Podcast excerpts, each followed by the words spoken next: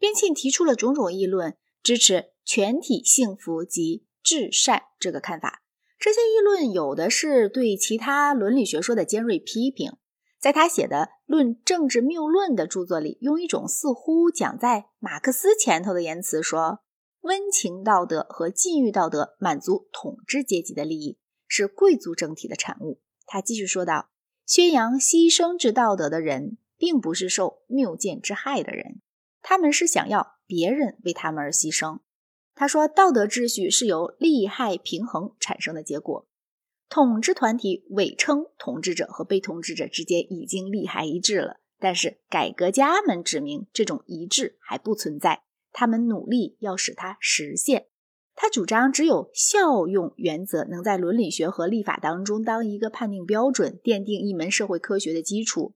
他支持他这条原则的明确理由，主要是这条原则实际是表面上相异的各种伦理学体系暗中含有的。不过要给他对各种伦理学体系的盖棺加个严格限制，他这话似乎有道理。边沁的学说体系有一处明显的疏漏：假使人人总是追求自己的快乐，我们怎么能保证立法者要追求一般人的快乐呢？边沁自己的本能的仁慈心啊，使他看不见这个问题。假使他受聘请为某个国家草拟一部法典，他会按照他所认为的公众利益制定他的提议，而不为了促进他个人的利益或促进本阶级的利益。但是，假使他认识到了这个事实，他当初就不得不修改他的心理学学说了。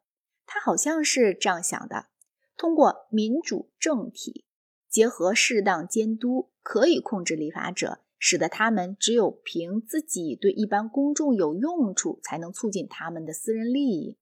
在当时，要给种种民主制度的作用下一个判断，材料是不多的，所以他的乐观主义也许还情有可原。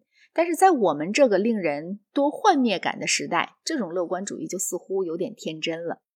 约翰·斯图亚特·穆勒在他的《功利主义》中提出了一个议论：真谬误的难以理解。他怎么会认为它是正确的？他讲，快乐是人想要的唯一东西，因此快乐是唯一要得的东西。他主张，看得见的东西只有人看见的东西，听得见的东西只有人听见的东西。同样，要得的东西只有人想要的东西。他没注意到一件东西，人能够看见它，就是看得见。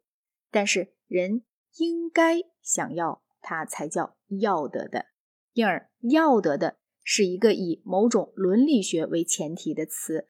我们从人想要的事物推不出要得的事物来。而且，假如每个人实际上必然追求自己的快乐，那么讲他应该做旁的事是不得要领的。康德极力主张你应该暗含着你能够的意思。反之，如果你不能怎样说，你应该怎样也是白费。假如每个人必定总是追求自己的快乐，伦理学便化成了聪明的远虑。你正好可以促进别人的利益，希望他们反过来也会促进你的利益。同样，在政治中，一切合作都成了彼此帮衬。由功利主义者的前提按正当的推理是推不出其他结论的。